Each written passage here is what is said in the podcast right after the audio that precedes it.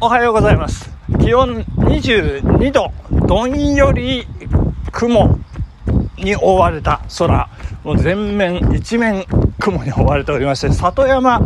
すら雲に覆われているという、もう完璧な曇りでございますけれども、これ3日連続微雨かなと思うような感じなんですけれども、雨粒、微細な雨粒、残念ながら肌に感じることができません。ただの曇りでございますね。はい。まあ、雨上がりで、うん、そうですね、湿気がすごい、むわっとするような、ね、感じなんですけど、その中ね、えー、頑張って走っております。また、寝不足でございますけれども、頑張って走っております。えー、ということでございまして、早速でございますけれども、円安の問題。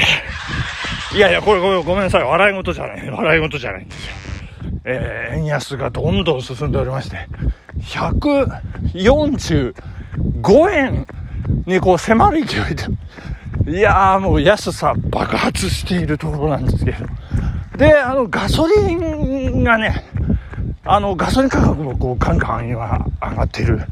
ところでございまして、このガソリンの価格の上昇っていうのが、この、やっぱり円安によるこの輸送コストがそこに乗っかるということで、これも必然なんだなと。いう感じでですね、まあ大変、お先真っ暗という感じなんですけれどもね。いやーもう、そんな中、昨日発売、週刊文春のコラムでですね、日大の理事長先生がですね、えコラム書いてありまして、えー、その名を林真理子先生と言いますけれども、えー、夜更けの縄跳びというね、タイトルのコラムなんですけどね。えー、これ、貧乏になる日本っていうね、タイトルなんですけども、うん、ちょっと、ちょっと一部分だけね、ちょっと肝になる部分だけ抜粋でご紹介させていただきます。今、欧米人が日本を旅行するのって、物価の安いタイを旅行するのと同じ感覚。これ、これセリフ、セリフです。あの、鍵括弧ですね。で、これから字の文です。そうか。今、日本は、そんなことになっていたのか。そして、森さんも亡くなられてしまった。美しく、あ、これ森さんってこう知人の方ですね。美しく凛としていて、本当に素敵、あ、違う、知人じゃない。ごめんなさい、森花江さんですね。えー、素敵な方であった。仮縫いに何度か伺った花江森ビルも覚えている。いやー、これ、ちょっとこうなんか、上から目線が入ってますね。仮縫いだそうでございます。はい。えー、表参道のランドマーク。あれがなくなるなんて、え、なくなるんですか？あれ、すごい。やばいですね。本当にやばい。うん。一体誰が想像しただろうか。今、円安で、どんどん貧乏になっていく日本。私たちの経済力は、タイと同じだと。タイの人には、失礼かもしれないが、かなり衝撃だ。ということなんですけど、いや、本当にタイの人に失礼ですけどね。いやいやいや、あのー、まあ、ただですね、まあ、かつて、あの、欧米の先進国と、もう同じ住環境を享受している国民、えー、その、まあ、経済、インフラ、あとは安全ですね、治安ですとか、まあそういったものを享受しているのは、もう唯一日本だけであった、もうト top of top というかね、もうそんな時代はとうに過ぎ去ってるという悲しい現実を我々は本当に受け止めなければいけない。いやー、悲しいですよ。悲しいです。頑張らなければいけない。まあそんな中、こんな中、励ましのお便りをいただいておりますので、紹介させていただきたいと思います。このお便りを読むとね、頑張りますよ。たけちゃんさん、ありがとうございます。連日のお便りと、えー、昨日紹介させていただいたばかりかもしれませんけど、マーチューさん、昨日は大変失礼しました。昔、アリスのコンサートに行った時、谷村新司も堀内隆夫も喋りながらチューニングしていました。そうですよ、そうなんですよ。あの、こう、チューニングってね、本当に難しいって、こう、難しいっていうか、タイミングがありましてですね。で、あのー、こう、私がね、これ昨日言わせたんですけど、一つチューニングにこだわってるのがですね、これ今デジタルのね、録音、デジタル録音ですから、録音を何回重ねても、その高低差が生まれませんので、こう、なんていうんですか、多重録音、かぶせて録音、えー、するような、やからがですね、やからって言っちゃいけません。あの、そういう方がね、もしいらっしゃった時に、こうチューニングがずれてるとすぐバレてしまうので、あのー、本来の G の音、C の音よりちょっと、ちょっと上がってるとかね、ちょっと低いんじゃねえとかっていうのがバレてしまいますので、そこはね、あの、後々その音源を使ってかぶせて録音する方のため、その方のチューニングのためにね、えー、グリニッチ標準時のチューニングにしっかり合わせてから行うということも私意識してチューニングをしたということで、えー、ございまして、えー、何の話でしたっけ？あ、竹ちゃんさんのお便りでございますね。えーと、さすがマチューさんです。これ読みました？さっき。いや、褒めすぎ注意ですよ。ありがとうございます。えー、次回のライブの時は、ファンモンのヒーローをリクエストします。いやー、八王子のフ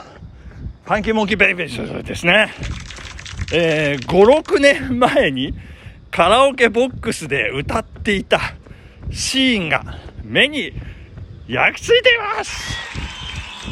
いやいや、ありがとうございます。まあ、5、6年前ですね。当時、私の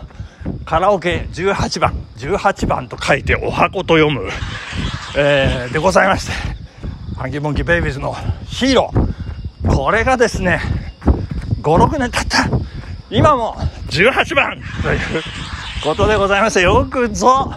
リクエストをしてくださいました。次回のインスタライブではぜひご披露させていただければというふうに思っておりましたけど、皆さんありがとうございました。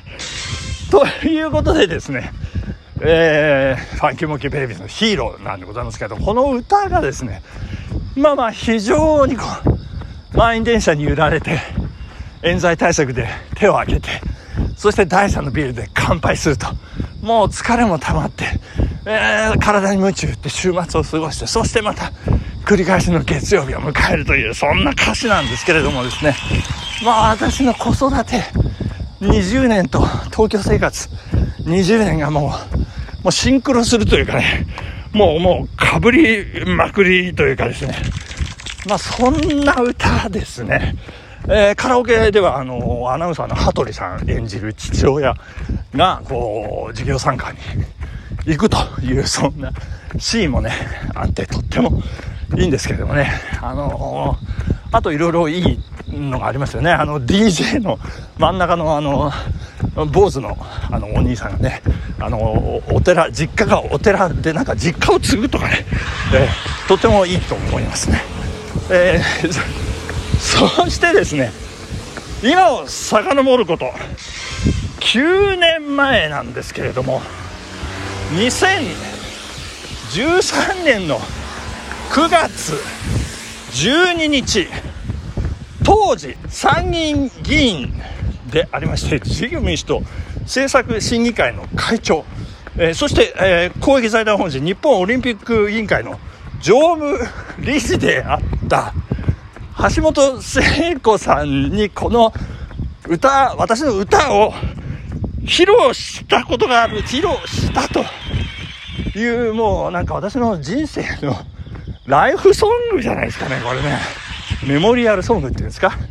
まあそんな、えー、出来事もあった思い出の曲ということなんでございますけども、忘れもしね、銀座5丁目のスナックで飲んで歌っておりましたら、そこに聖子さんが入ってきたというね。いや、そんなこともあるんですよね。なんか、あの、ちょっと仕事のね、つながりのある方に連れられて、えー、ちょっとこう穴場的なねそんなに高くないよって銀座銀座とか言って、え、銀座の5丁目ですからあの4丁目交差点からちょっと南行ったところの裏通りあれは並木通りかみゆき通りかちょっと忘れてしまいましたけどそこにある、えー、そこで私があのもう熱唱ですよ18番ですからで歌って最高潮の時にガラーってガラっていうかチャランカランカランかそれ喫茶店あちょっとわかんないあのドアが開いて「ただいま!」ってあの聖子さんが入っていらっしゃったとであの当時東京オリンピック2020招致活動がねもう盛んに行われておりまして、